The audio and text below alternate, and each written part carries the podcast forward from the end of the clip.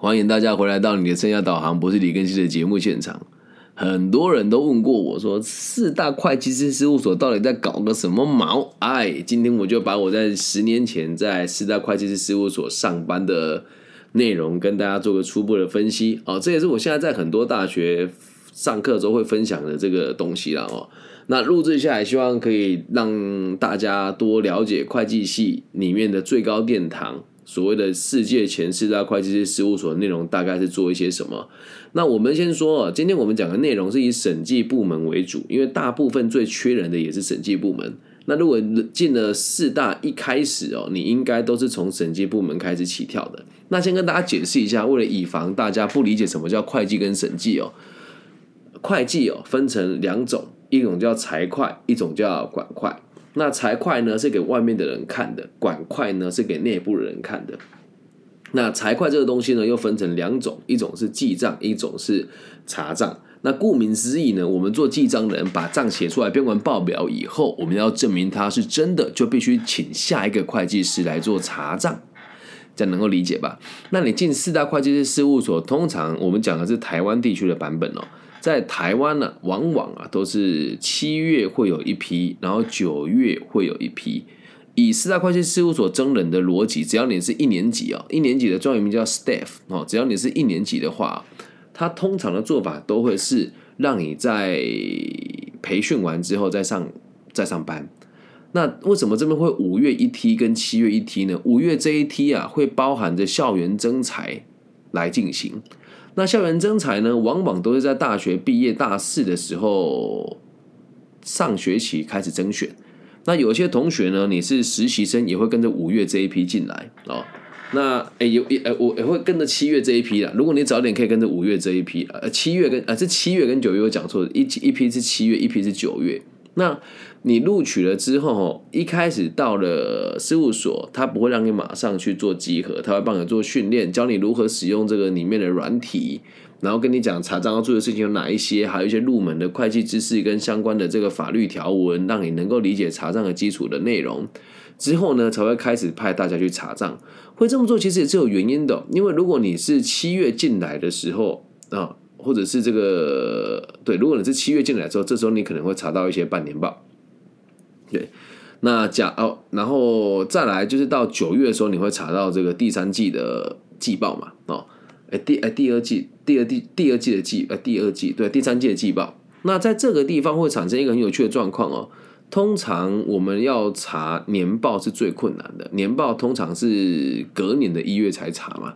那你一进来说，这时候是半年报跟第三季季报的时候，所以它的查核内容比较没有像年报那么的。复杂又深入。那在这里面呢，呃，因为我们通常都是税报完六月，这六月到七，哎，税报完五月底嘛，然后六月会有一阵子比较轻松那么一些些啊，但这时候还要查半年报。那基本上八月、九月这时候是比较轻松的时刻，所以大部分都会从这里补员工进来哦。那我跟大家先解释一下，我当时去报道的时候是从。六月吧，六五月底六月，我是六月的时候开，六月的时候报道的。好，那哎，当时的是是我跟着哪一批啊？六月，对，所以我算是跟着七月那一批的人一起上班，所以前面会先受训。那上班之后呢，先讲一下一整天的工作。一年级呢，你要先准备底稿箱。什么叫底稿箱呢？我们去查账是跟着团队坐计程车到别人的公司去。那去别人公司之后呢，我们就要去。负责审查他的财务报表是否属实、是否正确嘛？那一年级的你一定会看不清楚大家在干嘛，甚至你会摸不摸不清头绪，不知道自己在做些什么事啊。方法很简单哦，你就记得别人叫你做什么你就做什么。一进去没什么事的时候，先把前期底稿拿出来看。那什么是前期底稿呢？就是会有人写下他工作记录，上一年我的财报怎么查，然后看完方法之后，今年就照着做。那一年级往往会查核的科目都比较简单。那我讲几个一般人都可以执行的查核科目，就只要你脑子没有坏掉、手没有瘸、眼没有瞎，就可以确认的一些会计资讯哦。第一个最好查的就是现金啊。那现金呢？其实我我看一下能要讲要多深了？哦，我们要查一间公司手上有多少现金，基本上只有两个地方会有，一个就是口袋里面，一个就是银行。先讲大概啊，大概概率上，你不要以为说只有台币啊，一般这种海外型这种跨海的大企业、世界型的组织，它身上都有好多不同的币别。诶，那问题来了，如果今天这间公司有三百块美金、两百块人民币跟七诶，像两百万美金、一百万人民币跟七千万日币，请问你要怎么算它的价值？那在台湾，我们就会算出它的台币嘛？那说，哎，老师，这奇怪，在年底有个数字，可是全年度的这个汇率是波动的，那我们怎么去算它的汇率呢？呃，以前我的查我们的查账都是把全年的汇率加起来，然后除以三百六十五，或是把全全年的这个，呃，就是把全年的这个台湾银行的公告汇率加起来，然后除以三百六十五，算出个平均值来估算它的值，有趣吧？冷知识，对吧？那你要怎么证明他身上有这么多钱呢？会在十二月三十一号的时候，去他们公司说：“来，大家通通不许动，我们要做查账，要做盘点，请大家把你口袋里面的这个钱全部掏出来。”这时候就会有个现金哦。那还会放在什么地方？存折。那你要怎么验证一间公司的存折在十二月三十一号上有多少钱呢？你就要拿它的簿子来刷。你在查财报的时候，哈，都是已经是过去的事情了。呃，假设说这个二零二一年的年报会在二零二二年才出具，因为你要让二零二一年的事情都做完，才有办法来查他做出来的账嘛。嗯，所以在这时候你会去刷大家的布置，那往往会发现有很多地方对不起来，这时候就用得到粗快的银行调节表跟中快的四栏式银行调节表了。要让银行账上跟你这个公司的记录是一致的啊，银行账上的钱跟你公司账上记录的钱要一致，这时候就会发现有些对方对不起来，得做一些调整。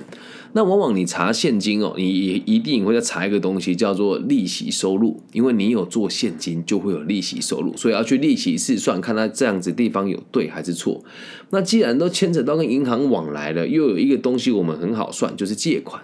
每个企业都会有一定程度的借款，那你要去验证这个借款是否真实属实，还要去试算它借款的费用是否有多列还是少列。这时候你会算出全年度的这个利息费用来看它这个利息做的是否合理哦。现金。那接下来呢，第二个我们最常查的就是应收账款。那应收账款是什么呢？就是别人欠我的钱啦。那往往查核的方式有很多种，我先说一说我当时最常做的方法哦，呃，都是用这个前十大供应商查出来之后，去公司的这个记账平台的后端，把它每一间公司的总的拉出来，然后寄信去问对方说：“请问我们有欠你这么多钱吗？”他说：“哎，对，没错，记得回来就确定，然后全这个前十大加起来数字是正确的，就可以类推其他数字都都是正确的。那有些比较严谨的主管呢，会再做一些分层的抽样。好，那这里到应收账款应该没什么太大的问题啦。那如果有差额怎么办？就想办法让他把差额找出来。有时候会有在途的存货啦，有时候是忘记入库啦，然后有时候是这个起运点跟交易点两个地方的法规不一样的所造成的落差，都不用太紧张。好，那你寄出去的这个凭证啊，像刚刚那个银行也是一样，还有一一个地方我漏讲了，我们要确定这个公司有没有这么多钱哦。除了你看它的这个存折之外，还要做一个 double check。你要寄信去问那间银行，A 公司在十二月三十一号的时候账上是不是有这么多钱？他会帮你盖一个无误，然后寄回来，就可以确定你的这个资料是无误的。那在应收账款的部分，你也得做出一个这个。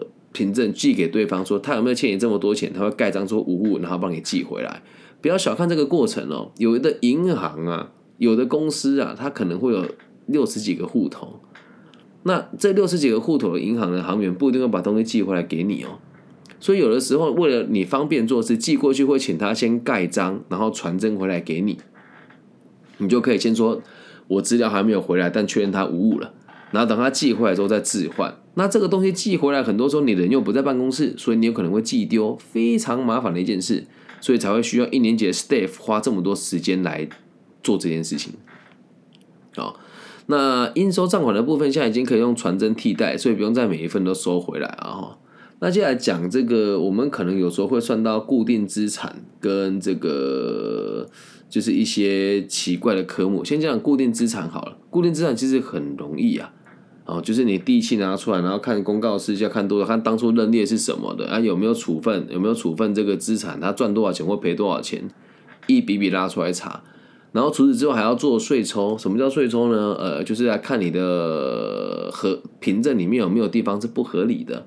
好，那到时候每个组长跟会计师都会告诉你你该怎么做，所以不用太紧张。那讲完这个硬性的东西跟专业的东西之后，接下来讲一些软性的一些办公室的礼仪跟礼节啊。我们都是到了办公室之后集合，才会坐计程车去其他人的公司查账。所以这时候谁要叫计程车呢？当然是最菜的你喽。那叫计程车不是我们想那打电话说，哎，小黄啊，我叫一台车从那里到哪里？不是哦，公司都会有配合的计程车司机，所以你要去写派车单，到什么地方，多少人，多少钱，写起来，然后拿给他，就会有一个人帮你收，然后帮你安排这个这个车子送你们出去啊。那吃便当的时候，应该就不用我教你了吧？各位菜鸟，你要出来订便当啊。那喝饮料的时候也不用我教你嘛？各位菜鸟，你要出来喝饮料啊。你的文具一定要带给别人骑，别人的笔断水了，你一定要有哦。别人的橡皮擦不能用了，你一定要有。然后你一定要用那个各种颜色不一样的圆珠笔带在身上，方便你做勾机哦。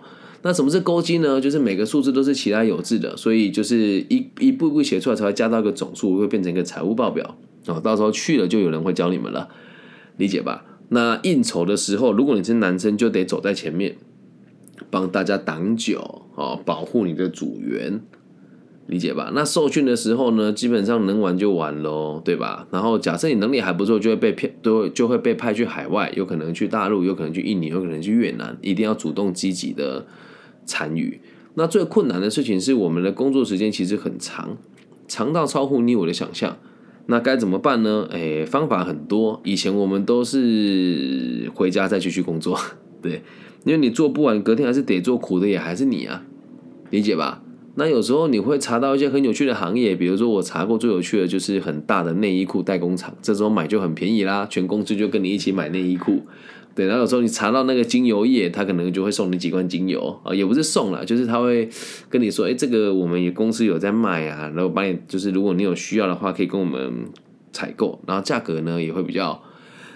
便宜一些些哦，但是通常也不一定直接从公司出货给你了。他会说我们有从什么地方买比较便宜，你可以去购买，也都是合法合理的。哦那有时候你可能会有一些小道消息，知道做什么投资会赚钱，那不建议你查你自己的公司。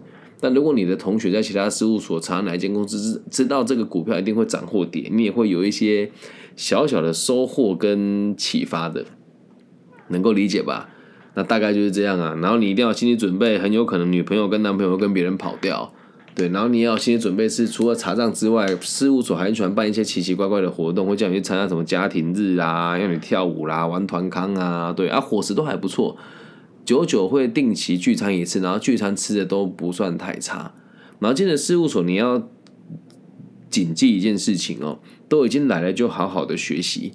嗯，那就算没有想要待久，也可以在这个地方看一看各个不同的产业，哦，你可以在很短的时间了解各种不同的产业，然后并且让你的客户对你留下良好的印象，你很有可能就会在这个工作上找多找到更多不同的可能性，了解吗？啊，大概是这样啦。事务所工作内容一年级大概是这样，讲个大概给大家听，那有机会再跟大家分享更多实际的内容，这样了解吧。好，这一集我等下马上就传上去。拜拜。